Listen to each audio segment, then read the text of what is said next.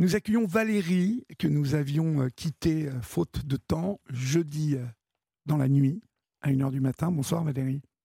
bonsoir Olivier. Bonsoir. Nous allons avoir tout le temps nécessaire pour mhm. que vous nous expliquiez la, la, situation dans laquelle vous vous êtes retrouvé en Guadeloupe euh, avec euh, votre mari. Euh, alors, on va, on va reprendre depuis le début, hein, puisque, comme je l'ai précisé, nous n'avons eu que 8 minutes, 7 à 8 minutes jeudi dernier pour commencer à, planter le décor. Mhm. vous, vous, vous, étiez en Guadeloupe, vous viviez en Guadeloupe depuis un moment, Valérie? Depuis 15 ans. D'accord. Et vous y étiez pour des raisons professionnelles là-bas?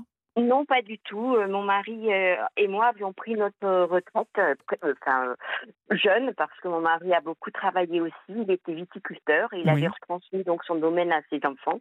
D'accord. Et donc c'était son envie de partir avec notre fille en, Guadeloupe. Donc vous installez là-bas. Il y a eu un problème de santé alors, alors j'entendais je, Charlotte, hein, euh, votre témoignage concernant donc les personnes qui ont eu le Covid. Euh, mais il faut savoir que ben, euh, nous, on a souffert aussi de la crise Covid sans avoir le Covid, mais par rapport aux soins qui n'ont qui pas été prodigués. Euh, parce que justement tous les médecins, tout le, beaucoup de personnes euh, ben, du domaine médical étaient focalisés sur la crise Covid et nous on a été des délaissés aussi et on en subit euh, actuellement encore des conséquences épouvantables. Bien évidemment, vous évoquez cette période que Charlotte évoquait, hein, l'arrivée du Covid. vous, vous êtes en Guadeloupe, donc comme partout dans le monde, euh, il y a une crise sanitaire euh, et, il se trouve que l'hôpital là-bas, euh, en Guadeloupe, est, totalement submergé de, personnes qui ont le Covid, alors que votre mari va faire un AVC. Oui, absolument. il, n'avait pas d'antécédents, il n'était pas stressé particulièrement. dans quelles conditions cet AVC arrive-t-il? En fait, je, Bon, il, commençait à avoir un peu de perte de mémoire, mais bon, euh, c'était pas très grave. Et euh, par contre, un jour, alors là, ça a été euh, vraiment radical. Je le retrouve dans le jardin, complètement désorienté, ne, ne, sachant plus où aller, et surtout ne sachant plus marcher. Quoi. Il avait oublié de synchroniser ses mouvements. Il ne savait plus du tout comment se déplacer. Oui. Mhm. Votre, votre mari est âgé de, de 80 ans, vous m'aviez dit. Hein? Oui, c'est ça. Euh, et donc, euh, euh, avant, il était plutôt en bonne santé? Oui, tout à fait. Il se faisait suivre régulièrement par les médecins, mais c'est vrai qu'avec la crise Covid, on n'osait plus non plus aller chez les médecins parce que les médecins ne voulaient pas recevoir toujours les patients, et c'était compliqué. Alors, quand, votre mari donc fait cette, cet AVC, vous appelez l'hôpital et le, le, SAMU, le, 15. le SAMU refuse de venir chercher votre mari. Ça, c'est absolument. Ah non, il refuse carrément de se déplacer euh, en me disant que l'hôpital justement est, submergé et que euh, mon mari doit être dans un état de fragilité qui ne permet pas de prendre en charge euh, tant la crise Covid et l'hôpital est débordé et qu'il est encore plus à l'abri à la maison qu'à l'hôpital. Sur ce, ben, je, ne dis rien, mais je leur dis bon ben dans ce cas-là, trouvez-moi une solution. Alors ils me disent ben faites tous les tous les médecins, appelez tous les médecins des alentours pour qu'une personne, pour qu'un médecin puisse se déplacer. Et, euh, donc j'ai repris les dates. Hein. Donc mon mari a fait son AVC le 11 septembre. Hein. Et euh, j'ai fait tous les médecins, donc euh, j'en ai eu quelques-uns au téléphone, plusieurs, qui m'ont dit non, non, non, nous on se déplace pas, c'est absolument pas possible, il faut qu'ils viennent. Alors là-dessus, je lui dis bah, c'est pas possible. Hein. Et heureusement, donc j'ai eu un voisin qui travaillait à l'hôpital, mais qui était était en gastro, euh, il s'occupait donc de tout ce qui était gastro, hein, il était chirurgien, mais il m'a fait une ordonnance pour qu'une infirmière qui euh, soignait déjà un autre voisin puisse venir s'occuper de mon mari, euh, m'aider le matin parce que ben au début bon il a il communiquait plus quasiment il fallait quand même l'aider à se lever bon il se relevait difficilement par lui-même, mais accompagner, l'accompagner aux toilettes, et, puis euh, et puis un petit peu s'occuper de lui et lui prendre l'attention là-dessus. Donc j'ai acheté un tensiomètre et on s'est aperçu effectivement qu'il avait beaucoup de tension. Donc cette infirmière avait elle-même son propre médecin et comme elle était vraiment charmante, gentille comme tout et qu'elle voyait que la situation était vraiment épouvantable, elle a contacté son propre médecin qui était euh, à quelques kilomètres de chez moi et qui a bien voulu prendre mon mari mais à condition qu'il se déplace. Donc dès qu'il a été en mesure de pouvoir se lever et se mettre dans une voiture, je l'ai donc emmené chez ce médecin le 29 septembre. Mmh voilà. Et donc, vous l'emmenez chez ce médecin. Euh, à partir de là, euh, que, constate ce médecin? Parce que je suppose que le fait que, votre mari n'ait pas été pris en charge euh, tout de suite ben oui. a, dû créer tout un tas de complications, non? Parce que on ah ben parle, on parle d'un AVC, c'est extrêmement grave. Voilà, donc en fait, ben, il voit bien que mon mari, alors là-dessus, il dit que c'est un AIT au départ parce que mon mari remarche et n'a pas eu de, paralysie. Sauf que quand même, il a euh, des gros soucis de, pour parler, de communiquer. Euh, il cherche des mots, il a des soucis de mémoire. Et là-dessus, il lui trouve un petit souffle au cœur, donc il veut quand même avoir savoir si effectivement l'hypertension avec laquelle il est resté aussi hein, avant d'avoir les médicaments a pu avoir euh, affecté son cœur. Donc il lui fait passer, euh, il nous prend rendez-vous chez un cardiologue le jour même. Donc il est pris euh, chez le cardiologue le jour même parce que le médecin appelle donc lui-même. C'est un cabinet privé. Hein, sachant que tous les tous les cabinets publics de cardiologues en hôpital, etc., c'était pas possible d'avoir un rendez-vous. Donc, on va voir ce cardiologue, et là, euh, c'est là où on se dit que cette période a été complètement, mais, mais, mais, ça a été une épreuve, c'était, c'est pas possible. Euh, je vais voir ce cardiologue, et en fait, euh, alors il, est, je comprends pas comment euh, des personnes qui sont dans le médical peuvent avoir ce genre de comportement. Bon, moi, j'ai, ça fait 15 jours que j'étais dans l'angoisse, hein, puisque du 11 au 23 euh, septembre, mon mari n'a pas été vu. Donc, j'espère beaucoup de ce rendez-vous et puis j'attends quand même un petit peu de gentillesse, de bienveillance, parce que euh, j'étais stressée. Il faut savoir que je, je dormais plus. Hein. J'étais en manque de sommeil.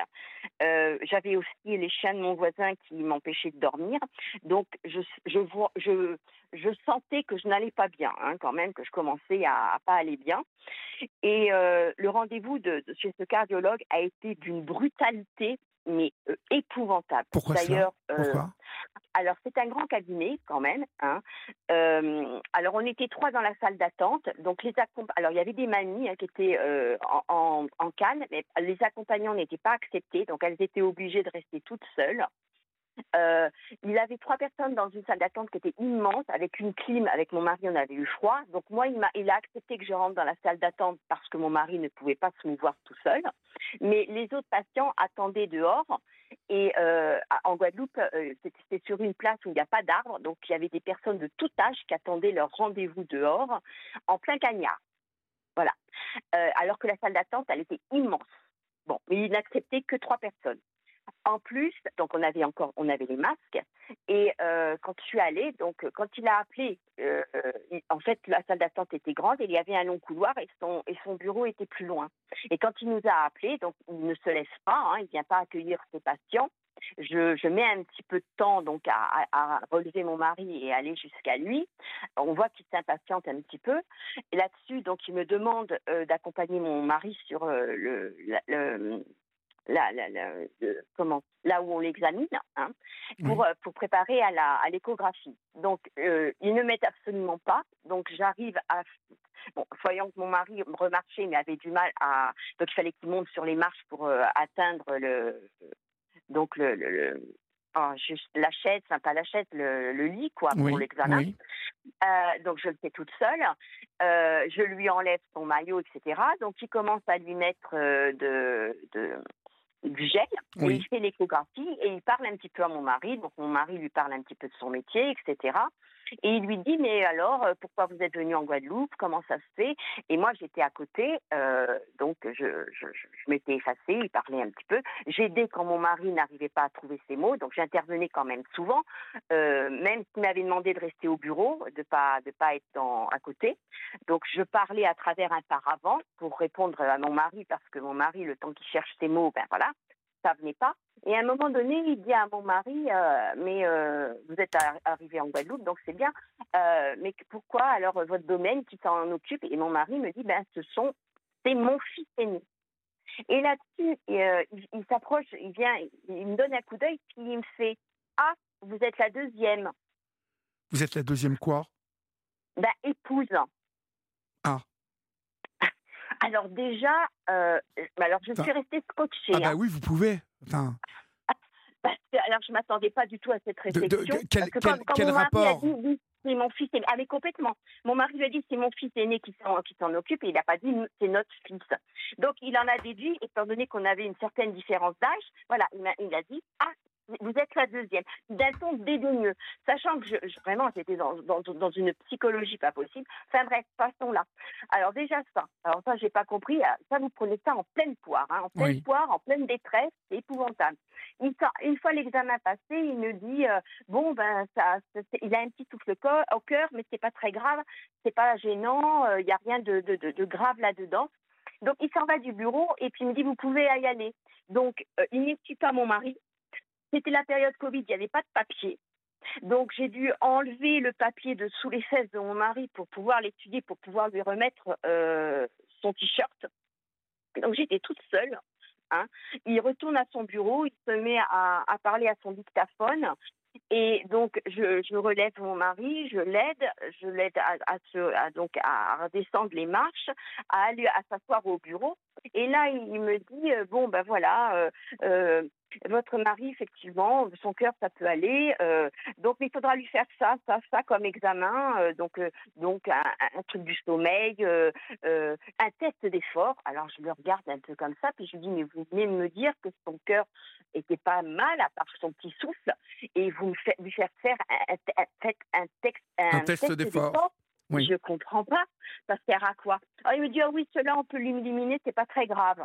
Et à un moment donné, quand même, donc il note tout ça. Moi, je ne dis rien parce que je suis complètement, mais je suis choquée, je, je, comprends pas quoi. et à un moment donné, euh, donc mon mari lui dit, ben vous savez, euh, quand même, euh, expliquez bien tout à ma femme de, euh, gentiment parce que euh, elle a été très affectée parce que parce qu'il m'est il, arrive à trouver la force et les mots hein, pour dire parce qu'il m'est arrivé oui. et elle n'est pas très bien. Et là-dessus donc j'avais mon masque hein. il, me regarde et il me dit euh, mais quoi elle va très bien votre épouse je, elle sourit derrière son masque. Mais vous êtes tombé vous êtes tombé sur un ah, sur, un, sais pas. sur un hystérique là. Enfin c'est incroyable Alors, et en plus, plus, donc, il me fait, il me fait payer après 230 euros la consultation et l'échographie, sachant qu'il me dit vous serez remboursé que de, 70, de 72 euros. Hein. Bon, ben d'accord, ok, au revoir, docteur. Et en plus, il me dit pour les autres examens, vous rappelez le cabinet, c'est directement au cabinet. Bon, ben d'accord, au revoir. De toute façon, je, m'étais dit euh, en revenant que euh, euh, j'allais communiquer donc les, résultats au général qui avait bien voulu prendre en charge mon mari, mais que je, jamais je retournerai chez ce cardiologue-là. Hein, ça c'est clair et net. Hein. En plus, moi, après, j'ai eu des problèmes de santé parce que j'ai commencé à faire un burn-out et euh, j'ai été donc euh, hospitalisée deux fois euh, par les urgences. Une fois, c'est l'infirmière qui s'occupe de mon mari qui les a appelés parce que j'étais pas bien du tout. donc, je suis allée aux urgences. J'avais une, une, infection urinaire qui commençait et qui était assez importante parce qu'elle remontait au rein. Et donc, je suis revenue. Bon, là, j'ai été à peu près euh, gentiment reçue, on va dire, sauf que euh, ils m'ont très, très maltraitée. Euh, en point de vue médicaments, hein, je parle. Et, et, en fait, à côté de ça, donc mon burn-out a augmenté et a augmenté. Enfin, je m'en suis même pas aperçue, hein, mais les, les, personnes qui venaient s'occuper de mon mari ont vu que je n'allais pas bien du tout et que je, mon, cerveau brillait complètement. Et donc, ils ont appelé en catastrophe euh, notre fille qui était en métropole, donc qui mmh travaillait en métropole, mmh pour venir, euh, pour venir, quoi, pour les fêtes de fin d'année et venir voir ce qui se passait. Ma fille euh, arrive, donc je, suis tout étonnée de la voir. Hein. elle devait venir pour les fêtes de, fin d'année, mais pas si vite. Et, et donc là, ben, j'arrive à m'écouler, en fait, et à bah, pouvoir plus pouvoir me lever. Ben oui, je hein. pense que quand vous êtes euh, euh, là, quand vous avez vu votre fille, vous deviez être totalement à bout. Ça faisait un moment que les nerfs vous tenaient, que ben vous, vous, entre septembre et décembre, absolument. On va... à devoir tout gérer, les mmh. infirmières, le kiné aussi qui venait. Complètement. Mon mari, on va, on va marquer une pause, Valérie. On va marquer une petite pause, laisser passer l'info sur Europe 1, et puis on va parler de l'arrivée de, de, votre fille après l'info. D'accord? À tout de suite. D'accord. Oui. Il est 23h passé de 4 minutes. Vous êtes sur Europe 1 et euh, vous êtes sur la libre antenne. Nous sommes ensemble jusqu'à 1h du matin. Vous pouvez composer, vous le savez, chers amis, le 01 80 20 39 21. Et puis euh, nous écrire au 7 39 21, suivi du mot nuit, écrit en lettres majuscules, suivi d'un espace. Euh, l'association dont parle Charlotte, nous dit Bernadette, s'appelle l'autre la haute autorité euh, de santé. Euh, alors merci Bernadette pour ce SMS et puis euh, Florence, merci pour le petit message d'encouragement pour la bonne émission, pour la bonne semaine. On vous embrasse. On embrasse aussi Isabelle, Cathy, Hélène, Xavier, David aussi pour leur message d'encouragement et pour une bonne semaine. Merci et merci pour votre fidélité. Nous sommes avec Valérie, Valérie qui nous compte la prise en charge très difficile euh, en Guadeloupe euh, après l'AVC fait par son mari. alors, vous, vous, avez supporté vous avez supporté la charge hein, émotionnelle, bien évidemment, pendant des semaines. Valérie, au moment où votre, votre fille arrive, je pense que tout, tout ça s'est relâché d'un seul coup. Alors, c'est épouvantable parce qu'en fait, euh, oui, c'est relâché d'un seul coup, mais alors là, mon corps parle. C'est-à-dire que je tombe dans un burn-out épouvantable. Je fais des crises euh, de paranoïa. Euh, quand ma, ma, fille arrive, je ne me lève quasiment plus. Donc, mon, en fait, mon, infection urinaire est toujours ben, très, très préoccupante. Les infirmières qui s'occupent de mon mari, donc, j'ai un auxiliaire de vie qui est, là aussi et euh, je ne donc je ne vais plus euh, faire les courses, je ne conduis plus. Euh, j'essaie de m'occuper tant bien que mal de mon mari, mais avec des grosses grosses difficultés. Et quand ma fille vient, en fait, je suis tellement dans un tel état de détresse psychologique et dans un burn-out parce que ça c'est pareil, c'est une maladie qui est très très méconnue. En fait, on est dans un état second, c'est-à-dire que j'avais pas conscience euh, que je délirais que euh, j'étais carrément dans des délires, hein, des délires paranoïaques, etc. Ah et à deux reprises, je dis à ma fille que je, je, je, vais mourir, que je suis en train de mourir. Donc je lui, euh, je lui fais mon testament, je lui serre la main en lui disant adieu. Donc inutile de vous dire aussi euh, ben, comment ma fille a pu réagir face à ça. Donc voir son papa dans une détresse aussi physique épouvantable et voir sa maman eh ben, dans une détresse psychologique mais euh, atroce. Euh, et lui dire adieu à plusieurs reprises tellement que voilà je mon corps ben, là, il, tombe quoi, il, il en peut plus. vous, vous, vous étiez en train de, de, de, lâcher prise totalement. Ah ouais, ouais, mais alors vraiment dans le mauvais sens du terme là, on va dire, hein, parce que alors franchement, euh, ça a été une expérience, mais mais que je ne souhaite vraiment à personne. Et donc euh, là-dessus, ben, euh, je suis tellement mal et voyant aussi que ben mon infection urinaire me, me travaille et que physiquement aussi j'ai des gros problèmes, elle me ramène aux urgences mais elle peut pas y rester. Elle, me dépose parce qu'elle doit venir s'occuper de son papa, puisque la nuit, il n'y a personne pour s'occuper de son papa et elle ne peut pas rester toute seule. Donc, euh, elle me dépose d'urgence à 19h. Et là, c'est pareil, ben, je suis pris en charge dans des conditions épouvantables. Les médecins sont affreux. euh, il me, voilà, il, euh, il me maltraite. En fait, je suis malmenée. Je suis, alors, il, ne décèle pas mon burn-out du tout. Hein. Et je n'en parle pas parce que je veux pas me plaindre et puis je n'ai pas conscience en plus de, de, de, ça, quoi. Mais devant eux, je délire pas. Hein. Je suis tout à fait consciente.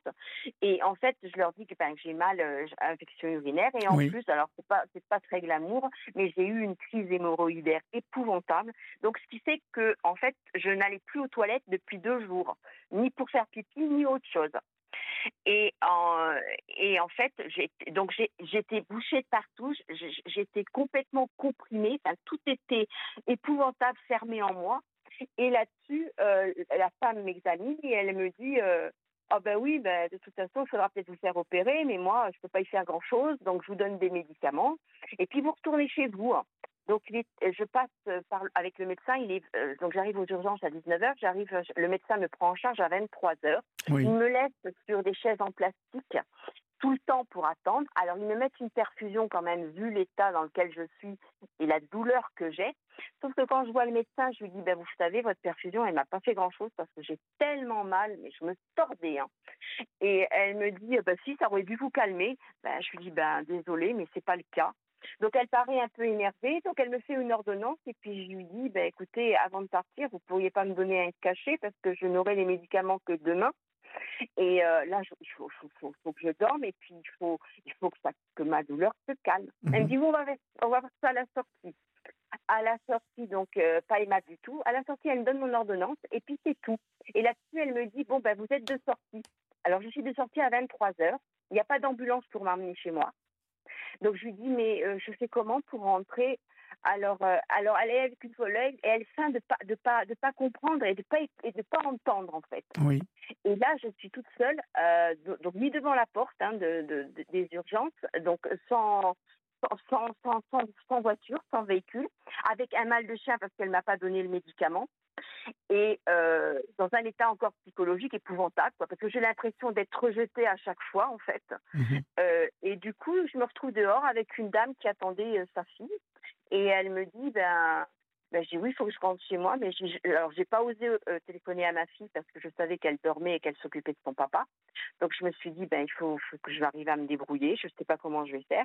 Et là bon ben j'arrive quand même à aller sur un site avec mon téléphone, un taxi et j'arrive à avoir un taxi qui vient me chercher à l'hôpital donc à 23 heures pour me ramener à la maison. Voilà. Euh, le lendemain, donc, euh, ben, je suis toujours pas bien, évidemment. On va chercher les médicaments, on commence les médicaments, et, euh, et ma fille trouve mon état tellement épouvantable et prend les, examens de, l'hôpital.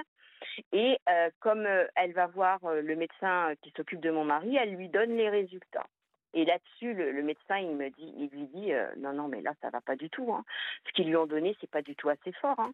Ça va pas du tout. Hein.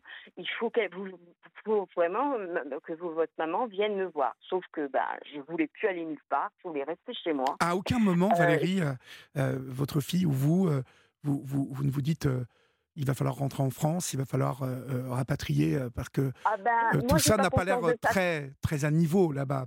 Pardonnez-moi, ah hein, mais ah non, mais on est bien d'accord. Mais moi, ça ne me venait pas à l'esprit de rentrer en France. Quoi, j'étais, je pensais que ça allait s'arranger. Ma fille, elle, elle savait d'avance qu'elle allait nous ramener. Oui. Ça c'est sûr. Voilà. Moi, pas du tout. Elle essaie de me convaincre justement, mais en plein burn-out. Donc je lui raconte n'importe quoi. Je lui dis non, mais ça va pas. Je pars. Non, non, je rentre pas. Ça va aller mieux. T'inquiète pas, etc. Sauf que j'en suis arrivée à mettre des couches parce que effectivement, donc euh, euh, j'ai toujours ces problèmes d'hémorroïdes et je ne sais pas quand est-ce et, et euh, quand je dois aller aux toilettes et faire pipi, ça ne sort pas, mais je me tords de douleur. si bien que le médecin donc, qui s'occupe de mon mari me redonne des médicaments, donc je suis à trois antibiotiques par, par jour, plus de l'opium, des médicaments à base d'opium, tellement je souffre. Et là-dessus, ben, ben, mes délires, forcément, avec l'opium, etc., c'est encore pire. Et ma fille arrive à, à, me raisonner en me disant, ben, de toute façon, on part en métropole, que tu le veuilles ou non, euh, je vous ramène. Sachant qu'on laisse tout derrière nous, donc on prend que nos, nos bagages. Hein. On, on, part pour motif impérieux parce que normalement, on n'a pas le droit de quitter l'île, puisqu'on est en état d'urgence sanitaire. Oui. Donc, euh, on ne sait pas quand est-ce qu'on pourra revenir chez nous. Hein. Et euh, donc, je, laisse les clés, euh, un double de clés à mes, à mes propriétaires en leur disant, bah, écoutez, occupez-vous de la maison. Euh, et ma fille leur dit, écoutez, de toute façon, mes parents ne reviendront pas. Hein, vu l'état de, de, mon papa, euh, ils pourront pas revenir. Ma maman pourra pas s'en occuper toute seule et c'est une trop lourde charge pour elle. Et il faudrait essayer de nous aider pour nous aider pour le, le, le, déménagement. Donc contacter des déménageurs qui puissent venir et de métropole avec des virements et puis voilà faire en sorte. Et là, le, propriétaire me dit il n'y a pas de souci, on est propriétaire chez eux depuis cinq ans, donc tout s'est toujours bien passé. Ça, on a fait même des amis. Et à ma, il dit à ma fille, il n'y a pas de souci, euh, on, vous, aidera, on vous tient au courant. Je commencerai même à faire les cartons. Euh, surtout, euh, il dit à ma fille, prends bien soin de tes parents, il n'y a pas de problème. On arrive en métropole, donc moi je me fais pas soigner, hein, mon burn-out. j'ai le, nouveau protocole du médecin qui, qui agit, hein, voilà. ma santé physique, elle, s'améliore.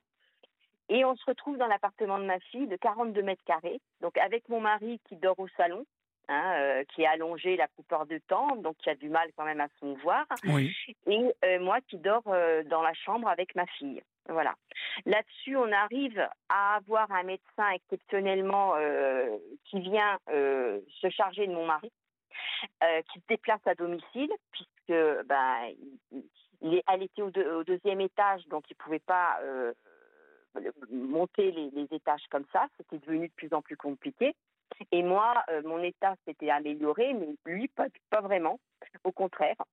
Donc, euh, on arrive à avoir un médecin qui, veuille bien venir, euh, venir le voir.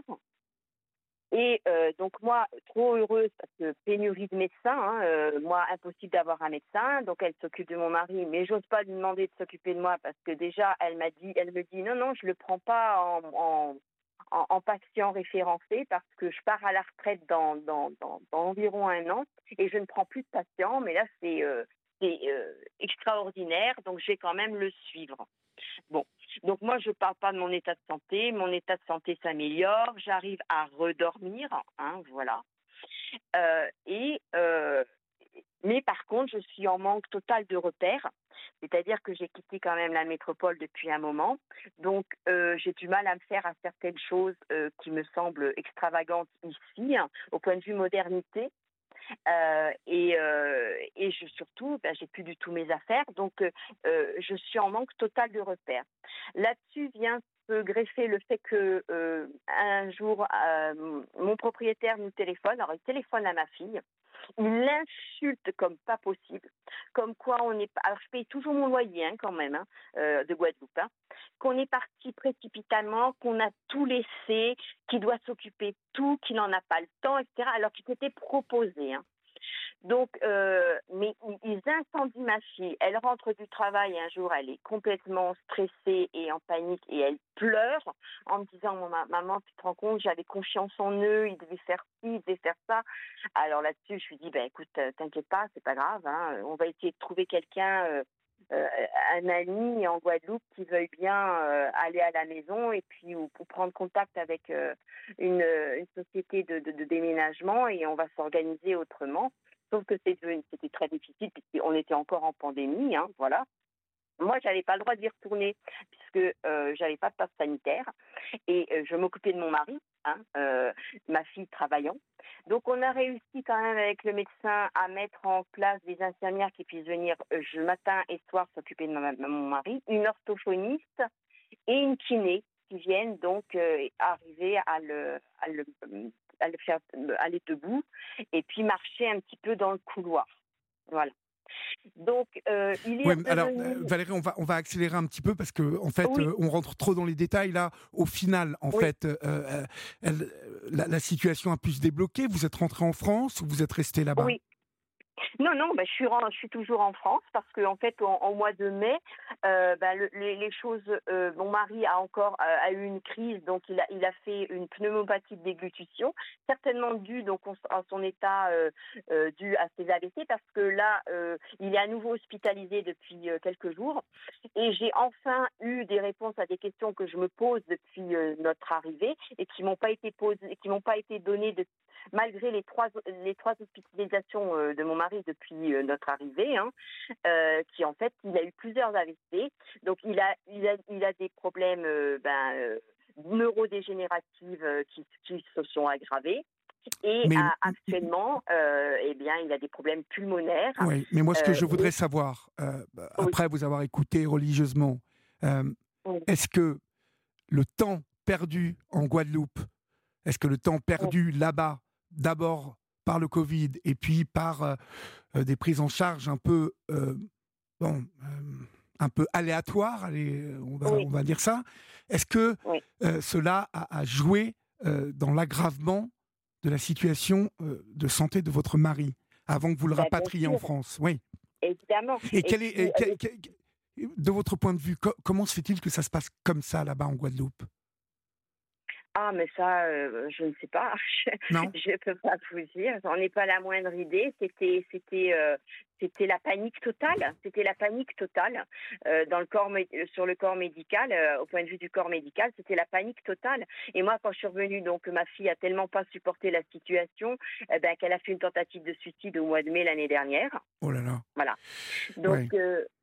Mais tout ça, tout ça a traîné en longueur euh, finalement. Euh, c'est sûrement bon. Après, c'est la, situation de Covid, on comprend. Euh, mais, mais, mais malheureusement, j'ai l'impression que là-bas, on vous a fait perdre un temps précieux.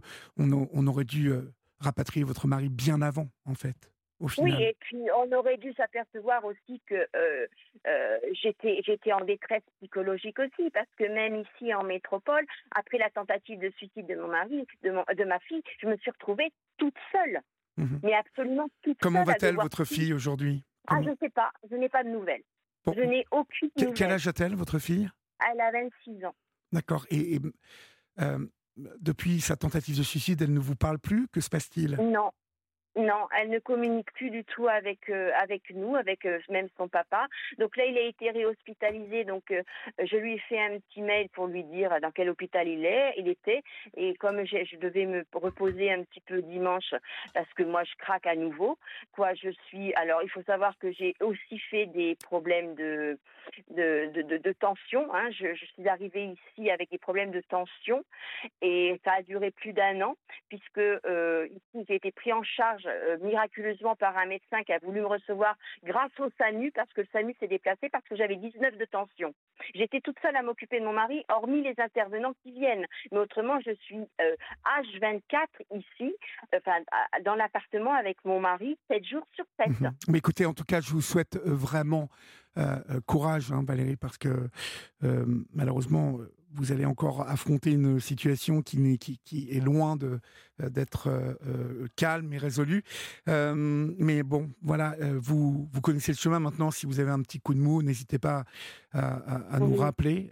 mais en tout cas, je vous souhaite plein de courage. Et puis voilà, j'espère que votre fille euh, va quand même mieux et qu'elle va finir par reprendre contact avec euh, son papa parce que euh, là. elle, est, allée le voir à l'hôpital. Ah, elle est allée le voir à l'hôpital quand même. Bon, bon ça c'est déjà un point positif.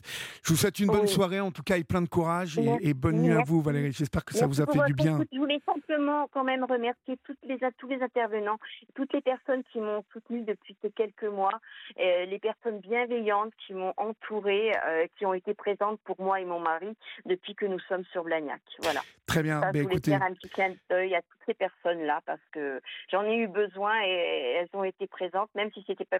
Voilà. Elles étaient là. Donc voilà. Pour vous. Très bien. Bon courage à vous. Merci pour votre écoute. Je vous en prie. pour votre écoute. Bonsoir Valérie.